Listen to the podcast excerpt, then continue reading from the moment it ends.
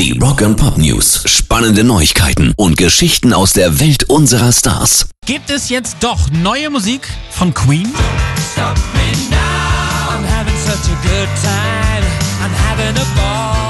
Eigentlich hat Brian May immer gesagt, ohne Freddy machen wir das nicht. Und auch Sänger Adam Lambert hatte da nie Ambitionen. Aber jetzt gibt es ein Insta-Video vom Grand Seigneur de la Guitare. Und darin sieht man in einem elfsekündigen Clip, wie Brian May gemeinsam mit Schlagzeuger Roger Taylor und Adam Lambert vor einer jubelnden Menge auftritt. Die Fans vermuten sofort neue Musik. Ich denke, es spricht eher für eine neu anvisierte Tour im nächsten Jahr, weil sie ja wegen Corona dies Jahr absagen mussten.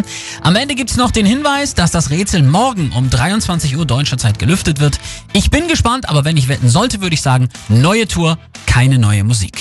Rock and Pop News. Jeder verbringt seine freie Zeit anders. Ronnie Wood von den Rolling Stones hat während Corona hauptsächlich gemalt und seine Werke werden jetzt auf einer Vernissage ausgestellt. I see a